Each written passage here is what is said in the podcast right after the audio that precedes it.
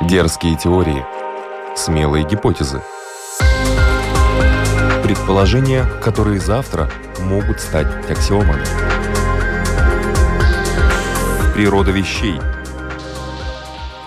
Приветствую вас, любители узнавать новое об уже известном.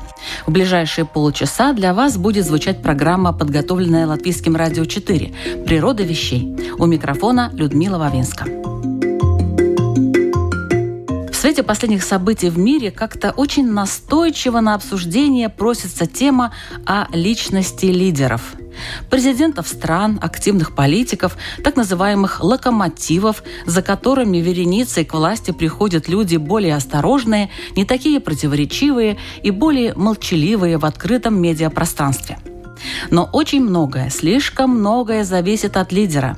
Его действия, даже отдельно взятые высказывания, могут настолько сильно повлиять на ход событий в стране и даже в целом в мире, что это катастрофически может сказаться на судьбе тысяч и тысяч, как говорится, ни в чем не повинных простых людей. Итак, лидеры. Кто они? В какой момент приходят к власти? И что с ними происходит дальше? Об этом сегодня я попрошу рассказать политического обозревателя Вадима Полищука. Вадим тщательно подготовился к разговору. Я знаю, что у него много интересных фактов. Добрый день. Здравствуйте.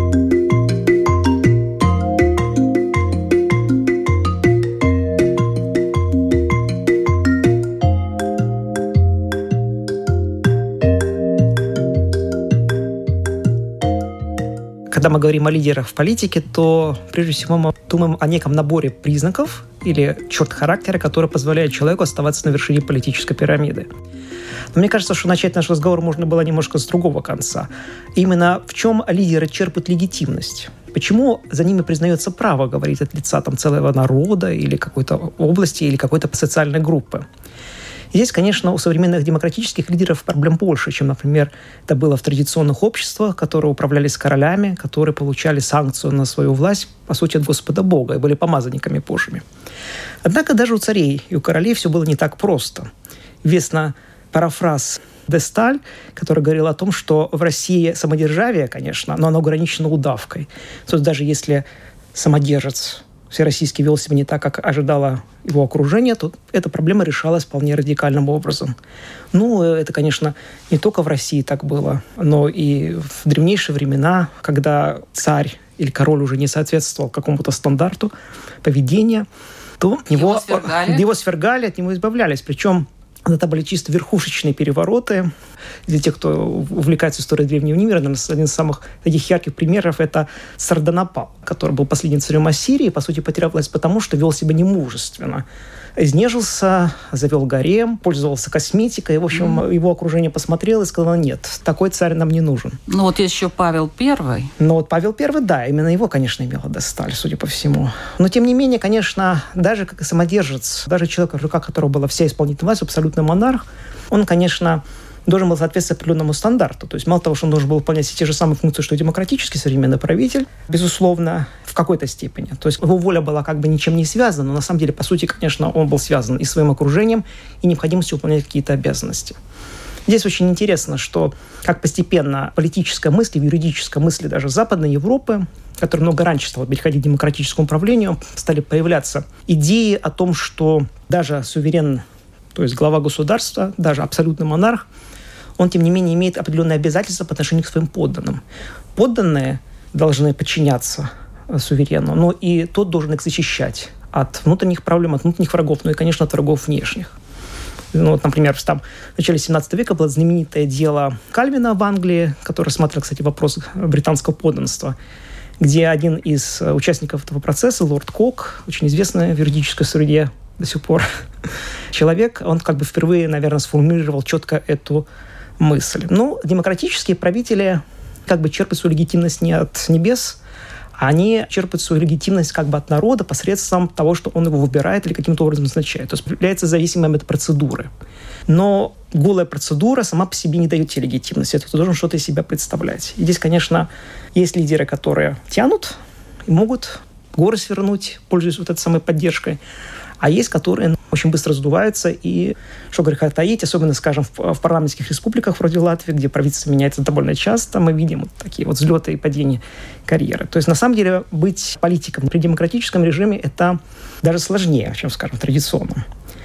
Ну и, наверное, можно еще сразу упомянуть такой интересный тип легитимности, на мой взгляд, это когда легитимность является следствием того, что в рамках очень большого кризиса человек приходит к власти или каким-то образом его выносит на вершину политической пирамиды, и он оказывается успешным кризисным менеджером, скажем так, современным языком.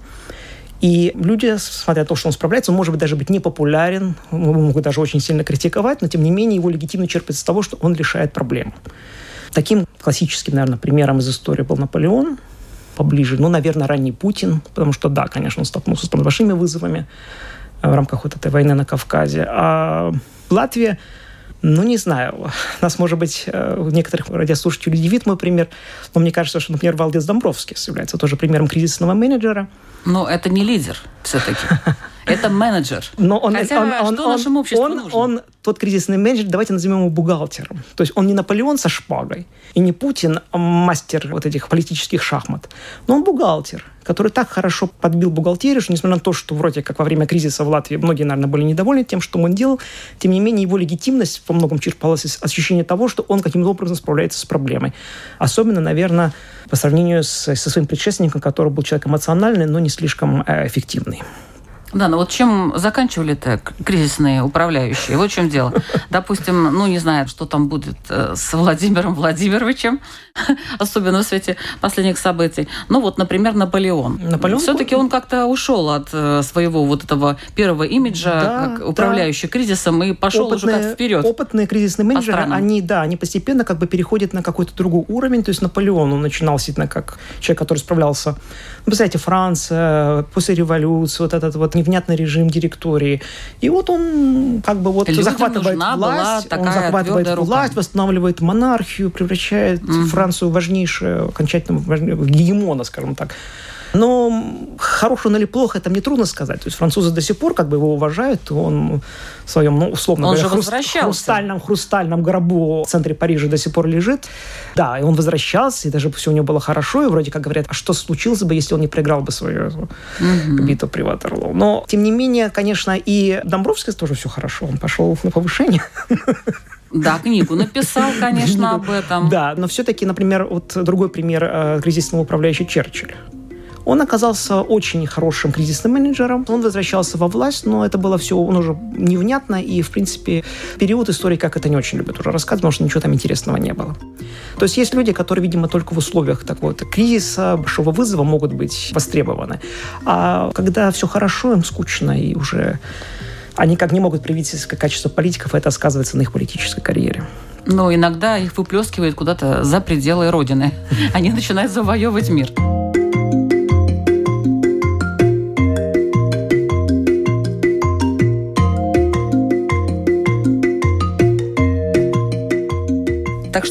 Такое эффективное управление? Не будем путать это понятие с желанием удержать в своих руках власть. Конечно, когда человек достигает власти и использует ее только для того, чтобы просто удержаться у власти, ничего другого его не интересует, но такие тоже есть варианты. И есть даже известнейшая книга советов, как так сделать. Мы говорим про Макиавелли. Многие политики, они, конечно, использовали его совет. И так раз Макиавелли говорит о том, что вы не всегда должны понравиться населению, вы не всегда должны заручиться с элитами.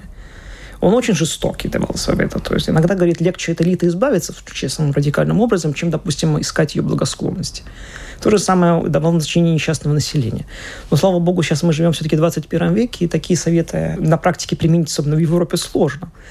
Тем не менее, говорит, хороший политик, он, конечно, думает о том, как нужно удержать власть. И, конечно, настоящий лидер, особенно лидер нации, может быть или э, хорошим визионером. Он должен иметь программу действий, он должен мобилизовывать людей, он должен убеждать их, он должен защищать население от аппарата, и в то же время должен поддерживать аппарат, потому что аппарат государственный должен помогать ему реализовывать его цели. Это с одной стороны. А с другой стороны, он также должен очень внимательно следить за своим окружением, быть хорошим аппаратным игроком, особенно вот в рамках, скажем, демократических процедур. Потому что мы знаем примеры, даже когда, допустим, прекрасные люди, прекрасные политики, они проигрывали просто потому, что они проигрывали какие-то аппаратные игры внутри собственной партии. И в результате теряли власть. Поэтому как достигать власти, как ее удерживать, это целая наука. Но наука, она очень нечеткая, потому что там столько всегда не, неизвестных, и каких-то универсальных советов дать сложно. Поэтому люди, наверное, почти звериным чутьем те, которые знают, как надо делать, они чувствуют скорее это мужичком, нежели, может быть, из книжек. Вот они, наверное, являются наиболее успешными удержателями власти, скажем так. Ну а как насчет харизмы? Харизма важна. Особенно... Вообще а... такое непонятное слово, правда? да. Все, все его чувствуют, но все знают, объяснить что не означает могут. Да. нет. Но считается, что харизма – это такое свойство именно выдающейся личности, которое оказывает почти гипнотическое воздействие на окружающих. Конечно, политики-харизматики, да, они часто бывают достаточно успешны.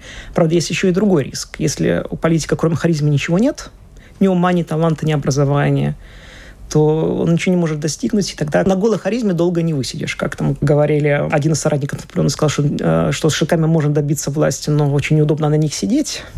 Так же, как и про харизму, при помощи харизмы тоже можно добиться власти, но если ничего кроме харизмы нет, то очень сложно обеспечить выживание. Но тоже люди без харизмы тоже среди э, известных политиков есть. Потому что тут можно создать определенный имидж, Специалистов по имиджу сейчас много. очень, это та самая профессия, где платятся очень большие деньги. С одной стороны, а с другой, отсутствие харизмы очень часто замещается тем, что называется тайна власти. Природа вещей. От малых до самых больших, от известных до самых загадочных, от простых до самых сложных.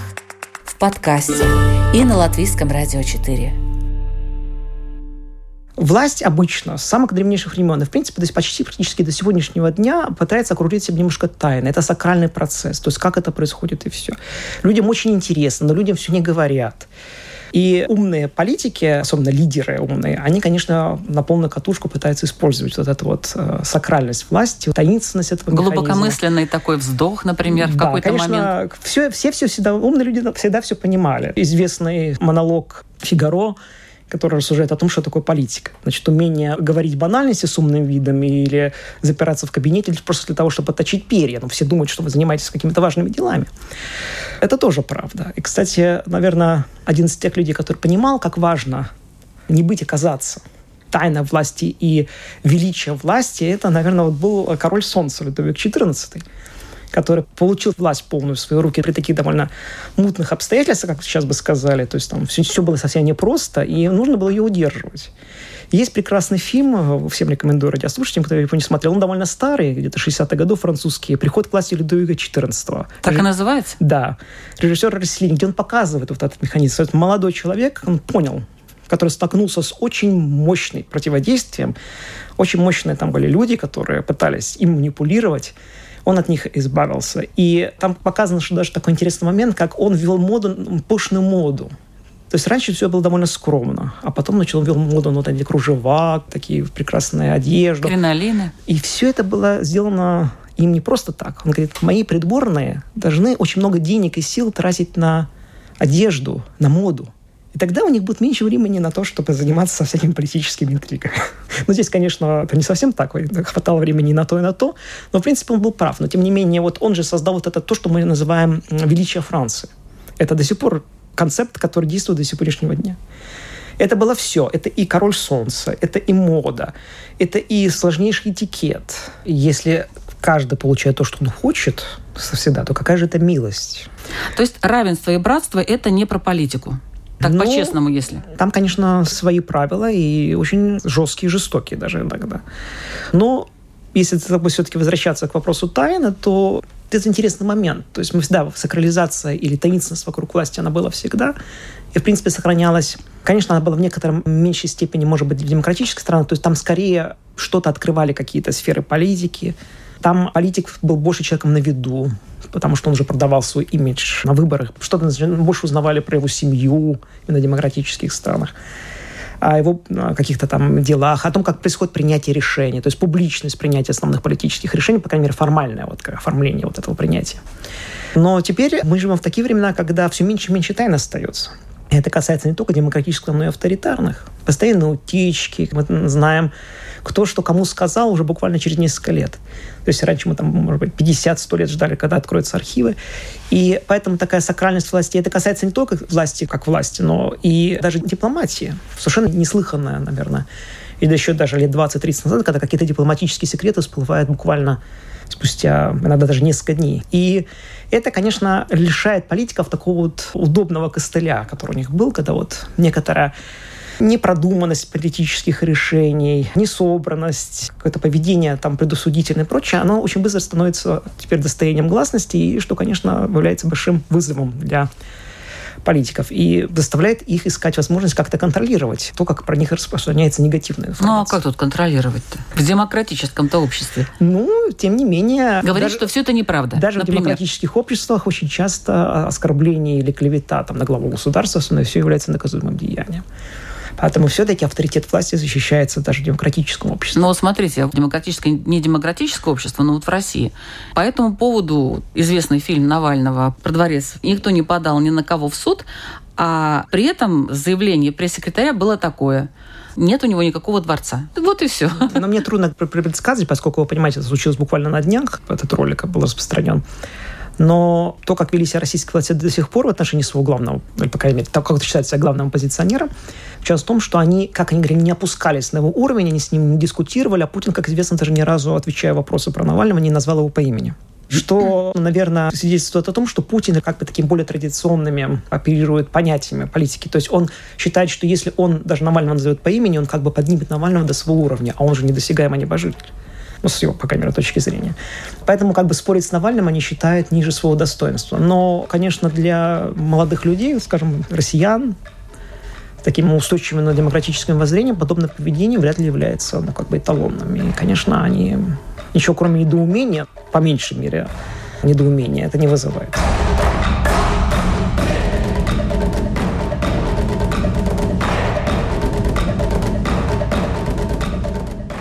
Ну а вот коррупция. Как Кор... вам Берлускони? Да, интересный пример. Коррупция – это тоже неотъемлемая часть политического процесса. Коррупция была, наверное, всегда. Мне не хочется быть пессимистом, но, наверное, она будет с нами еще очень долгое время. То есть попытка превратить свою должность, если ты, допустим, даже лидер вообще национального уровня, в источник для личного обогащения, решения каких-то личных проблем. Очень интересный пример о том, как боролись с подобными проявлениями в разных странах. Но в разных странах боролись со взятками, криминализировали их, казнили за них. Но мне очень нравится пример э, из России, где сначала ввели институт местничества, то есть когда, по сути, отправляли княжеского чиновника на места, и предполагалось, что население будет его кормить, то есть, по сути, содержать. Очень быстро это превращалось, конечно, в источник не просто содержания себя и аппарата, но и личного обогащения. Пытались ограничивать, не получилось. Уже при Иване Грозном решили все это дело отменить. Быстро это не получилось. Стали вводить наказания, кстати, при Иване Грозном уже, за взятки. Например, в судейские, там, смертная казнь. Не помогало.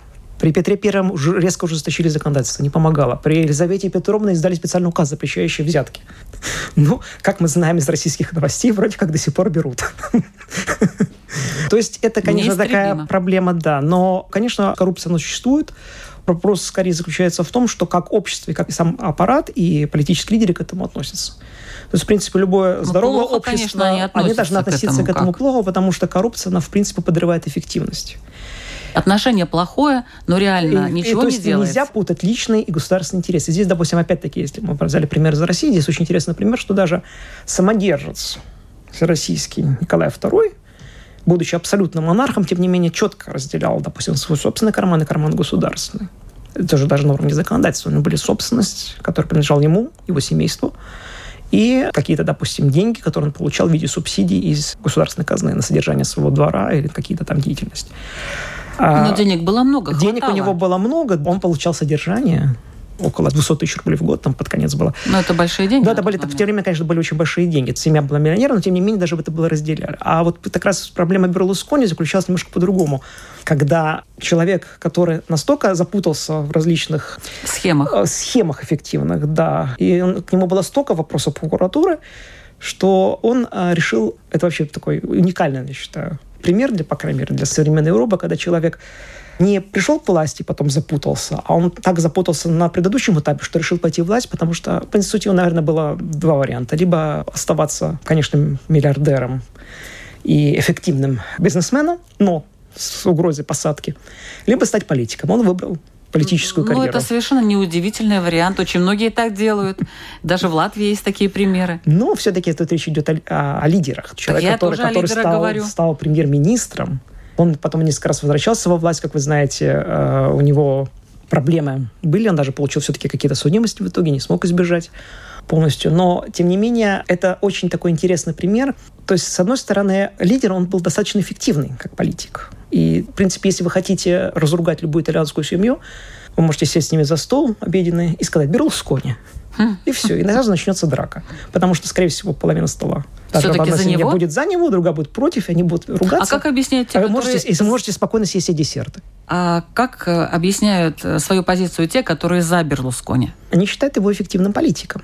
И даже если они предполагают, что он какие-то совершал действия, которые были предосудительности, манипуляция, да, с ним, что интересно, он как раз был такой политик, э, не политик, а бизнесмен, который всегда проходил по краю. Было ли это нарушение в некоторых случаях или нет, в принципе, непонятно даже самым опытным юристам. А самые большие деньги в свое время он заработал, ну, будучи застройщиком, когда он построил под городом Миланом микрорайон жилой. И все над ним смеялись, потому что это было прямо над посадочной полосой э, аэропорта.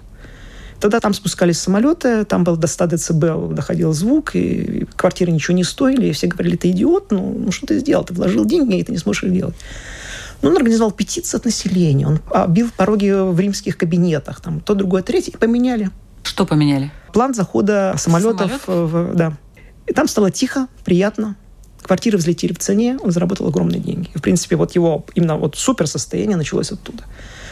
Была ли там коррупция? Ну, сразу его подозревали в этом. Но никто ничего доказать не смог. То есть прошел по краю.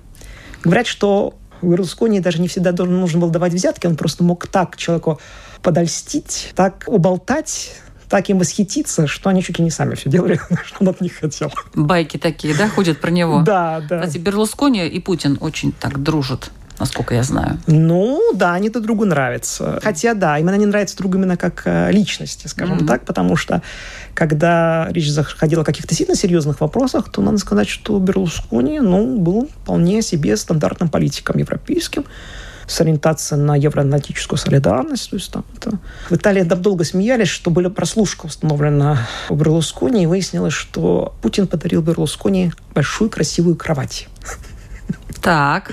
Берлускони, как человек, который проводит в кровати определенную часть своей жизни и очень гордится своей вот этой альфа-сам, аль, альфа-самцовостью, да, да, да. он, видать, очень оценил этот подарок. Потому что, может быть, просто и Путин хороший манипулятор и знал, что дарить, например, Берлускони, чтобы ему понравиться. Природа вещей от малых до самых больших, от известных до самых загадочных, от простых до самых сложных – подкасте и на Латвийском радио 4. Лидеры, которые приходят к власти, к большой власти, они же приходят не просто так. Это такая вершина айсберга, под которым существует слой, э, назовем их так, олигархов, которые спонсируют. То есть нельзя вот так вот прийти вот нам с вами, Вадим, Людмила, сейчас мы, ребята, у нас есть харизма, давайте за нас голосуйте. Да нет, это все стоит таких больших денег, и поэтому эти лидеры очень зависимы так или иначе от каких-то финансовых мешков, которые финансировали их политику. То есть, когда они пришли к власти, так к ним приходят олигархи, ну, привет, как дела, и так далее. И пошел уже разговор серьезный между двумя серьезными деловыми людьми о своих делах. Но интересно, что один мой знакомый олигарх, ну, олигарх на таком местном уровне, он говорил так, когда он собирался финансировать одну из партий, он там выбирал какие, потому что партии к нему обращались по разным поводам, деньги всем были нужны. И он говорил так, ну вот хорошо бы, конечно, чтобы он был таким красивым, смелым, с харизмой, но вот главное, чтобы он был управляемым. То есть лидер, он всегда управляем. Иногда мы это видим или это не видим, но это качество у него должно быть, иначе он лидером не будет, так как он связан с другими людьми, которые и хотят им управлять. Вы несколько мне кажется, очень мрачно смотрите на, на, политику. Я реально смотрю на политику. То есть вы опять-таки описываете определенный олигархический строй. Конечно, олигархия известна давно, еще Аристотель описывал ее. Он не считал ее, кстати, не демократией, естественно. То есть олигархия – это есть определенное устройство, когда человек или там группа людей, которые имеют деньги, они конвертируют свое состояние в политическую власть. Ну да, чтобы получить дальнейшие какие-то И, конечно, ни для кого не будет секретом, что при формально демократическом устройстве общества возможно также и э, иметь э, олигархию. Вот возьмем средние века Европа. Кругом одни монархии, никакой, конечно, демократии нет, но есть несколько республик, как правило, это города-государства. Там есть даже граждане, со своими правами гражданства, не участвуют в политических процессах. Мы как-то далеко пошли в Нет, средневековье. Да, но если вы посмотрите просто к основам, если вы посмотрите, что делалось, ну, то есть копнете немножко ниже, то увидите, Там что... была политика? Политика была. Но граждан было там 30-40% всего. А остальные не имели прав гражданства по разным причинам, прежде всего имущественного характера. Плюс все решали олигархи, то есть крупнейшие семейства конкретного города. Сиена, Лондон, Йорк. Мне просто приходилось читать так раз работа, вполне академические на этот счет. То есть они говорили не о том, что олигархи, не олигархи правили средневековыми республиками. А это вопрос не стоит. Конечно, олигархи.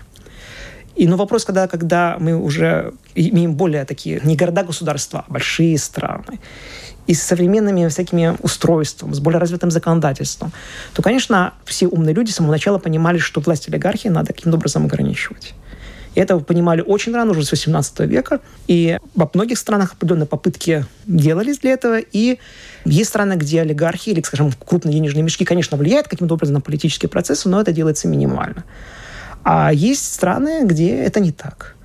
Вот, например, получилось, что, скажем, Италия не смогла защитить себя от власти олигархов, потому что один из олигархов, то есть тот же самый Берлускони, он, по сути, конвертировал. Он даже не стал использовать посредника, он сам пошел во власть. Управляемость лидеров, вот это меня интересует больше всего. Ограничить власть 2, 3, 10 олигархов, эти олигархи эту партию спонсируют, эти олигархи другую партию спонсируют. Насколько может быть, вот ваше мнение, просто я спрашиваю такое, может быть, гипотетическое мнение. Понятно, что мы этого не знаем, все это покрыто мраком, вот это тайна так называемая да, политики. Насколько лидер может быть реально управляем или не управляем? И можно ли это видеть как-то? Понимаете, есть у нас, по сути, олигархическая система, где, в принципе, олигархия владеет всеми основными рычагами. Так везде это так? Нет, не везде. Ну что? Ну как? А где? А где но, не владеют? Но есть страны, где, скажем, в Украине никто даже особо не отрицает, что там олигархи имеют непропорционально большое влияние на процесс принятия политических а решений. А где их нет? Вот это меня интересует. Вот назовите пару стран, где нет олигархов. Ну, я, допустим, ничего не слышал про олигархические круги э, Финляндии, которые влияют на принятие политических решений там. И вообще, это, кстати, одна из самых некоррумпированных стран Европы. Но это так, на вскидку. Ну, скажем, вопрос с Эстонией, мне кажется, тоже такой.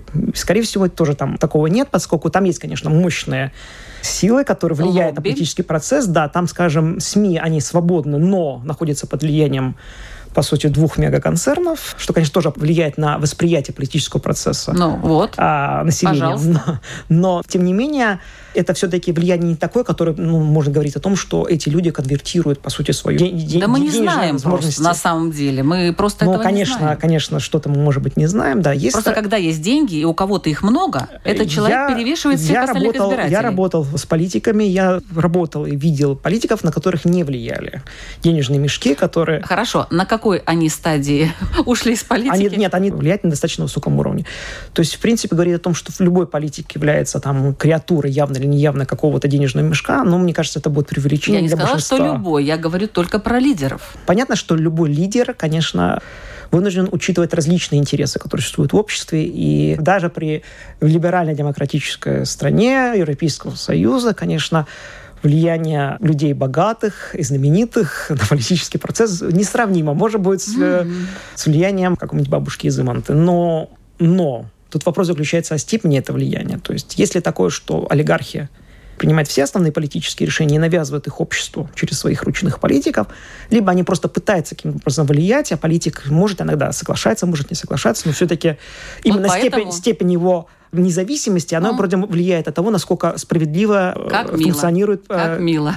Политик государственный аппарат. Может реагировать, может Но мы можем, конечно, как марксисты считать, что все решения, которые принимаются в рамках буржуазного государства, так или иначе учитывают интересы буржуазии. Это была их любимая мысль. А что, разве она неправильная? Ну, на, по, по факту мы видим, что, конечно, интересы, интересы предпринимателя практически любое государство, которое признает свободу собственности не считает себя социалистическим, да, конечно, не учитываются. Но, может быть, хорошо, когда партии соединяются, разваливаются, какой-то идет вот эта вот э, каша-мала, как периодически бывает в нашей политике, когда, значит, вроде как какие-то денежные мешки там ставят на одних политиков, потом те, значит, машут ручкой и говорят, ай, все, я ухожу отсюда, мне тут не нравится, и уходят ни с того ни с сего. Может, это даже хорошо, потому что в таком случае как-то, наверное, нету определенного сдвига в какую-то сторону, влияния. В этом болоте невозможно рыбу ловить даже в государство, которое считается под сильным влиянием олигархов, тоже в Украине, как мне кажется, уж я думаю, никто не обидится на эти слова, все-таки то, что олигархов несколько, они за другом борются, вот. дает вот дает и простому населению, и обычным да. политикам некие возможности для маневра, и они могут играть даже на противоречиях основных политических спонсоров для того, в общем, чтобы... выход такой. Больше олигархов. Больше в стране богатых людей. Нет, в идеале, конечно, чем больше в стране богатых людей, тем лучше, поскольку это скорее свидетельствует. Если, конечно, общество тоже богатеет вместе с этими, и становится все больше богатых людей, это, в принципе, неплохо. Да. Но вопрос сейчас в том, что политическая система должна быть защищена от недобросовестности, от стремления под взятки, торговать влиянием политическим и прочее. То есть Но никто это, эту задачу не решил. Как это? Ну, есть Кто это, это уголовно наказуемое деяние во всех mm. цивилизованных странах. И просто где-то этому уделяют большое внимание, а где-то смотрят сквозь пальцы, спустя рукава с этим борются. Не все так может быть плохо. Я не говорю, что плохо, я говорю, как Просто есть. на самом деле ситуация много лучше, чем была даже сто лет назад. Потому что, когда эта проблема, вроде бы даже никто не считал нужным ею заниматься.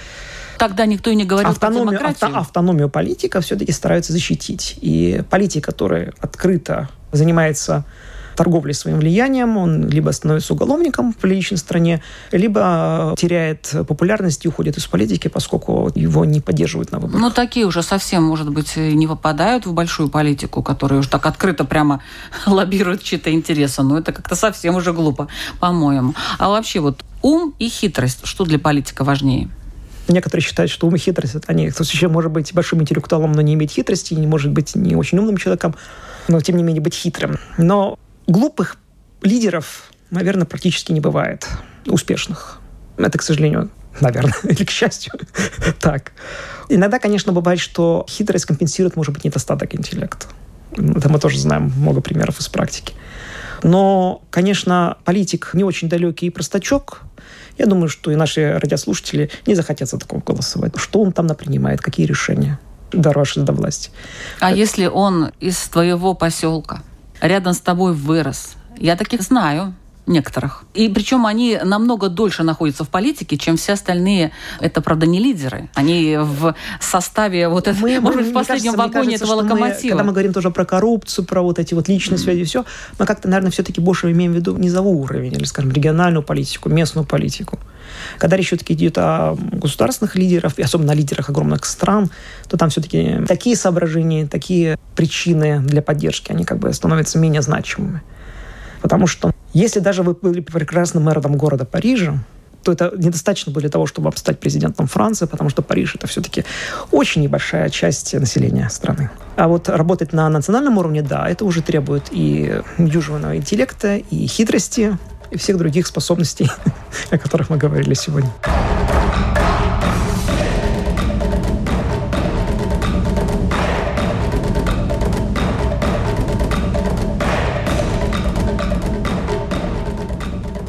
Говорят, что за Трампа голосовали такие простые люди на местах, хотя он был очень богатым человеком. Да, это действительно удивительно, что он был миллиардером, за которого голосовали э, так называемые rednecks. То есть, э, он был своим парнем. Он был для них своим парнем, то есть он создавал имидж, но недаром был шоуменом, он умел себя вести, умел им понравиться. Но Трамп – это тот самый случай, как сейчас принято говорить, популизма. То есть, когда человек получил свою популярность именно тем, что он убедил население целой страны, ну, часть, по крайней мере, населения, которая готова была за него голосовать, значительная часть, о том, что он представляет интересы народа, настоящего народа, настоящие интересы против вот этого самого истеблишмента, то есть власть имущих. Ну, такой хамелеонский вариант. В принципе, это вполне стандартный... Я вполне, ваш? Э, вполне классический вариант для популизма. Но в стразах. Когда, да, он говорит, что он осушит это болото, как он говорил, и борется с тем, что вот у них есть такое deep state, глубинное государство. Удалось ему? Ну, видимо, нет, судя по тому, что он не смог переизбраться. То есть он не смог выйти на второй срок с теми же самыми идеями. Но, кстати, это проблема многих популистов, которым очень долго держаться на плаву. Тем не менее, проблема популизма, она реально существует, и есть много государств Европы, где популистские партии находятся у власти, либо близки к тому. Ну, скажем, в соседней Эстонии популистская партия только вот буквально на днях потеряла место в правительстве. Тем не менее, когда нам критикуют популистов, э, говорят о том, что это люди, которые предлагают простые решения сложным вопросам, то есть, по сути, вводят людей в заблуждение очень часто, но надо быть всегда осторожными, потому что иногда популистами ругают просто тех, кто более эффективен и более интересен для населения, особенно на фоне старых партий, которые долгое время уже не могут быть эффективными в политике. Спасибо большое. Сегодня о природе лидерства в политике нам рассказывал политический обозреватель Вадим Полищук. Вы слушали программу «Природа вещей». Ее подготовили к эфиру ведущая Людмила Вавинска, компьютерный монтаж Ингрида Бедела, музыкальное оформление Кристины Золотаренко. «Природа вещей». Мы открываем ее каждый четверг в 15.05 по латвийскому времени. Сравните Ригу и свой город и поймете, какое это время у вас. Повтор программы в субботу в 11.05. Запись программы можно послушать на страничке Латвийского радио 4 Адрес очень простой – lr4.lv и в подкастах на всех популярных платформах. Присоединяйтесь, это интересно.